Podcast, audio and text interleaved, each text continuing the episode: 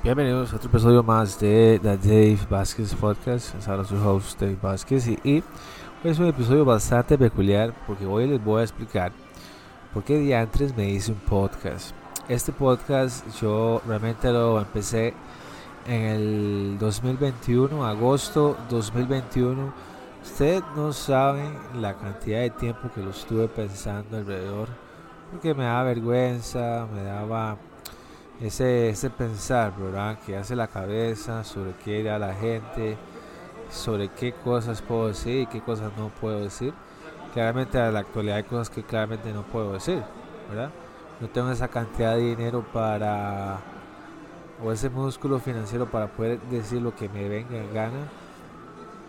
Tengo proveedores, tengo clientes, tengo amigos, tengo gente que trabaja para mí hay cosas que no, realmente no puedo decirlos porque pues posiblemente pueda susceptirlos, ¿verdad? Puedo lastimarlos y realmente ese no soy yo.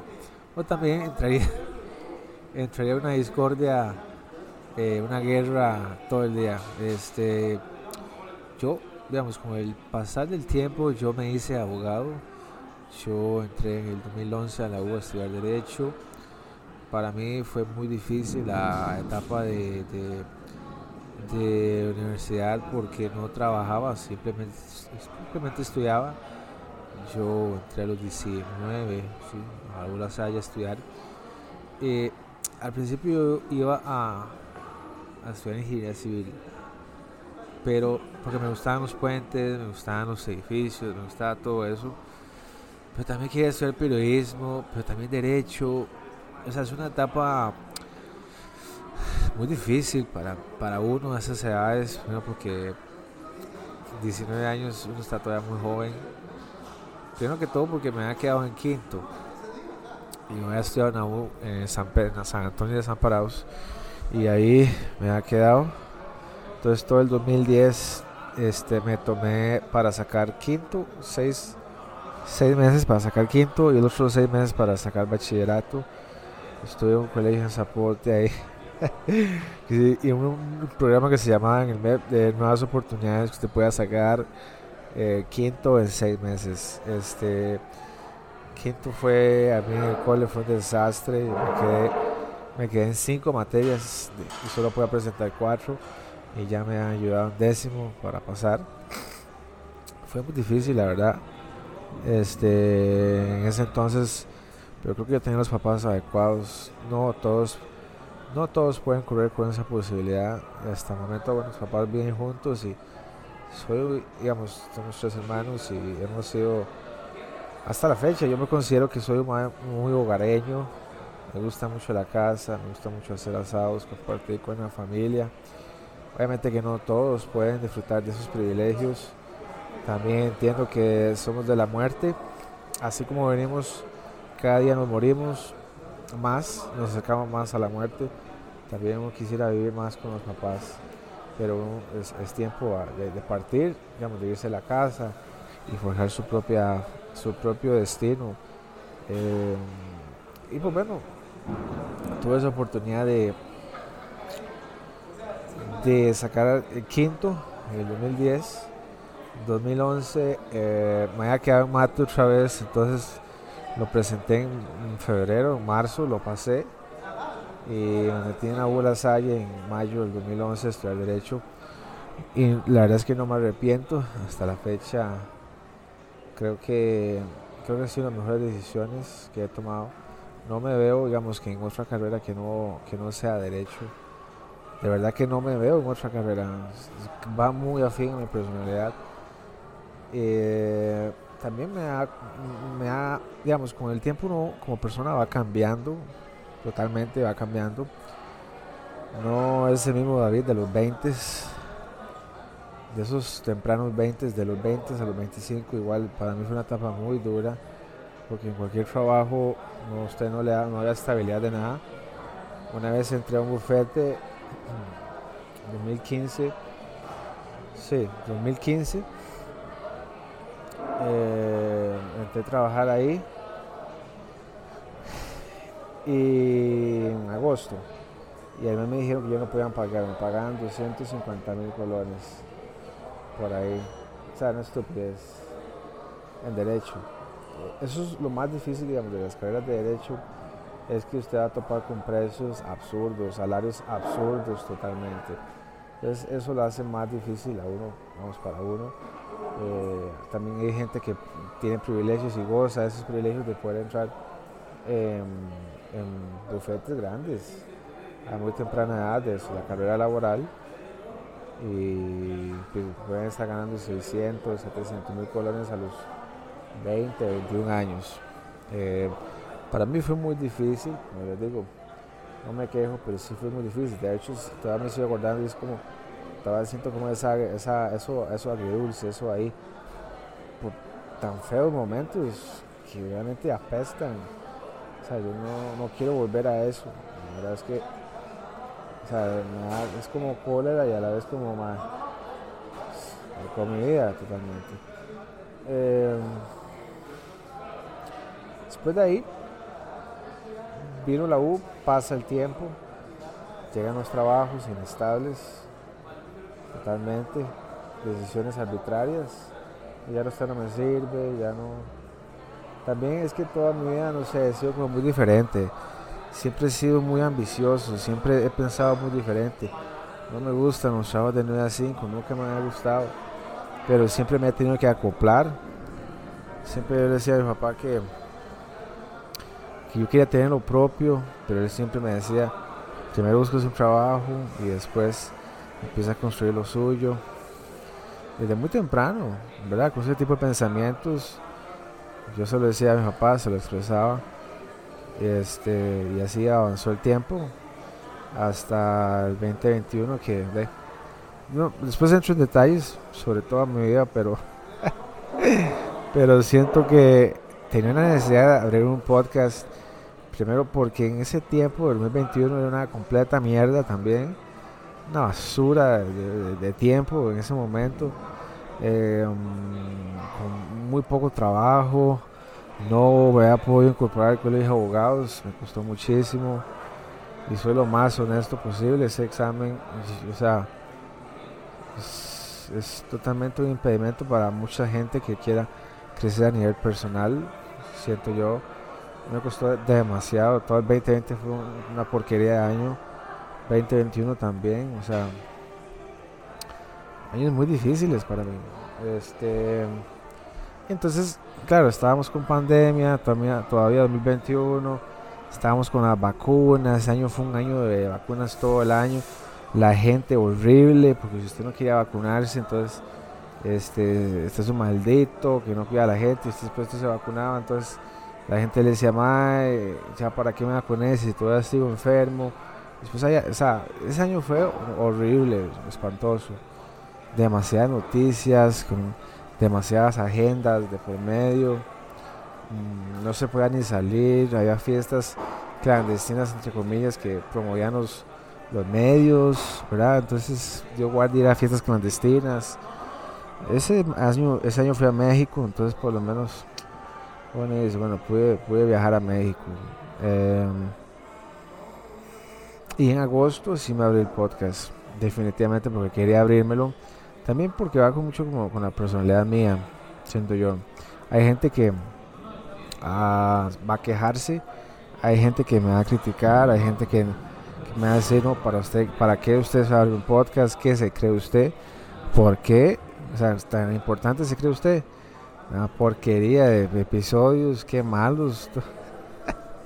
La gente siempre habla basura, basura, o sea, no se puede quedar bien con la gente y así fue, y, pasó el tiempo.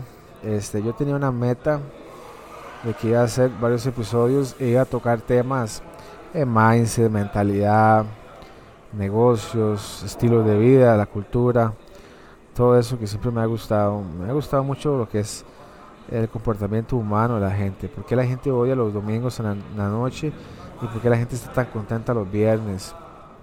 Todos esos todas esas cosas siempre me ha intrigado, me ha intrigado mucho la vida después de la muerte. Recientemente falleció una persona muy cercana a mí y eso marcó muchas cosas de cómo yo veía la vida. Muertes muy repentinas, este, que uno no tiene control sobre ellas y creo que ese, ese ego siempre va a estar ahí, que usted no quiere que la gente se vaya eh, y trascienda a otro, trascienda, ¿verdad? Otro, otro espectro. Y pues bueno, llevo casi 100 episodios, como todo, digamos, los podcasts, usted no dejan absolutamente nada de dinero, pero bueno, que son 80 episodios a comparación de 1900 episodios. Todos mis episodios han sido en audio, he tenido episodios muy buenos, otros más o menos. También he ido cambiando ciertos aspectos de vida, ciertas visiones. Todo lo que hago yo, todo lo que trato, trato de transmitírselos a ustedes de cómo es mi vida, cómo hago las cosas, cómo hago los negocios, relaciones eh, personales, relaciones entre amigos, entre comillas, ¿verdad? Eh, soy muy celoso con los amigos. Este, entre más amigos tenga usted, más cuidado tenga, porque um, porque ya en algún momento se lo fuman de la envidia, este, y eso es así. Entre más talento usted este, le haga saber al mundo en el cual usted tiene más envidia, va a tener mucha de esa gente lo va a tratar de, echar para abajo y no es el tico, o sea, definitivamente es un, comportamiento dinámico de géneros entre hombres y mujeres, este, así se comporta la gente aquí en la China, en Taiwán, en Cancún, en cualquier lugar del mundo, así es, somos seres humanos y hay que estar muy atentos con eso. También, bueno, no quisiera contarles cómo le va a uno una firma. Yo tengo una firma que se llama Laguna, Laguna Legal. Eh, un podcast también, donde yo le ayudo a los abogados a cómo crecer su firma mediante contenido, campañas publicitarias, mindset, eh, coaching, ¿verdad? Y, después, más que todo, ayuda en, en licitaciones, ¿verdad? Contratación administrativa, les enseño todo eso, objetar carteles y, toda esa cuestión que lleva su tiempo, lleva, lleva su know-how. Eh, y después, obviamente, derecho corporativo y notariado, ¿verdad? Pero bueno, eso es como mi vida. También estoy tratando de crecer mi canal de, de YouTube, es una de las cosas más difíciles que me ha tocado hacer, pero también me anima muchísimo porque es, esas, esas ganas de de querer sobrellevar las cosas, de, crear cosas, eh, que me tome un reto. y sé que va a ser muy difícil, pero bueno, por eso es que hago contenido día a día. Parte del podcast es que quiero transmitirlo después a YouTube, entonces para que la gente me vea, sentarme con amigos, hablar, sentarme con gente que piense muy diferente a uno, entenderlos porque piensan así, eh, y que ellos también me entiendan. O sea, quiero hablar con todos los espectros que haya posibles y llegar a 2000 episodios. Sentarme con modelos, hablar, sentarme con políticos, sentarme con cualquier persona que quiera hablar un rato. Y pues bueno, ahí vamos a estar hablando un poquito eh, de lo que sea. Dos horas, tres horas en el canal de YouTube. Y creo que tengo para ser el mejor podcast del país. Lo creo fielmente. Ah, hay muchos podcasts allá afuera que también son muy buenos. A mí realmente me pone muy feliz la gente que empieza a hacer cosas diferentes, lo mismo que uno totalmente, porque digamos que uno se vuelve vulnerable a lo que uno dice mucho por acá. Uno se vuelve vulnerable porque la gente lo, empieza, a, lo, empieza a conocer, eh, cómo habla, todas esas cuestiones. Y pienso que estamos en una era donde tenemos que movernos en ese chance también para cualquier negocio. Un negocio para mí tiene que tener un podcast, sí o sí, es esencial. Tiene un canal de YouTube, hay que hacer contenido. Tal vez porque ha sido mi visión. También he tenido, he topado con gente que me ha dicho, David, yo no tengo ninguna motivación. Nada más quiero cumplir con mi horario de trabajo e irme y ya y listo. Dame mi salario y eso He topado con ese tipo de gente. ¿Verdad? He topado con ese tipo de gente. Pero yo fielmente creo que todos tenemos que ir buscando nuestro destino, nuestras cosas que que nos gusta más hacer. Todos, todos tenemos ese llamado. Lo que pasa es que hay gente que nunca lo encuentra. Nunca lo encuentra. Y lo que menos quiero es yo pensar que sea viernes estoy feliz y ya el domingo de noche con depresión. Eh, no quiero ser de esas personas tampoco. Pero bueno, esa ha sido mi historia. Llevo 80 episodios. Si usted está escuchándome ahorita y llegó aquí y quiere estar en el podcast, por favor hágamelo saber sea en el año 2023, 2026, 2028, 2030. No sé cuánto Diosito me va a dar vida, pero, pero ese ha sido mi modus vivendi y quiero conocer muchísima gente a través de, este podcast. Eh, vamos a hablar de todo, o sea, realmente ovnis, este, fantasmas, eh, dietas, estilos de vida, alcohol, guaro, drogas, alucinógenos, lo que sea, relaciones amorosas. Realmente, o sea, la gente tiene muchísimo que contar, muchísimo. La gente tiene muchísimo que contar y estamos en una era donde podemos estar a, a, la, a, la, a un solo clic de que la gente y también también quiero llegar a mucha gente que que quiero hacerla sentir diferente en el sentido de que también escuchen mi historia y que se motiven a través de eso. Eh, siempre he pensado que la felicidad no es esa felicidad en la cual usted se siente contento. Tal vez hay gente que se siente feliz porque viaja, pero es que eso no es la felicidad. Eso le produce a usted placer. Hay muchas cosas que nos producen placer, como comer, como salir a bailar, como tomar, como viajar, como tener un carro nuevo, como tener muchísimas cosas, un negocio exitoso, un trabajo nuevo, todas esas cosas nos producen placer. Pero la, la felicidad, hay poca gente que puede conseguir la felicidad, muy poca gente. Porque la, la, la felicidad se trata de que usted tiene una misión, usted tiene un objetivo, usted tiene una tarea de tratar de conseguir algo. Y usted se presenta todos los días para llegar a ese objetivo. Usted tiene una ruta.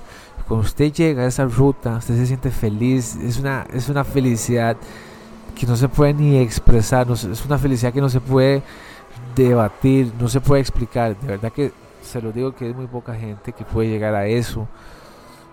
Pero tomamos como que la felicidad es como me sentí, como comí, como tomé, como viajé, como esas cosas, como ando, ando una pareja, entonces me siento feliz y contento y pleno. Jamás, eso es una gran mentira. Pero bueno, esa es, esa es una parte porque me hice un podcast y pues bueno, denle suscribirse al podcast para cuando salga un episodio nuevo y le den 5 estrellas a este podcast. Ok, chao.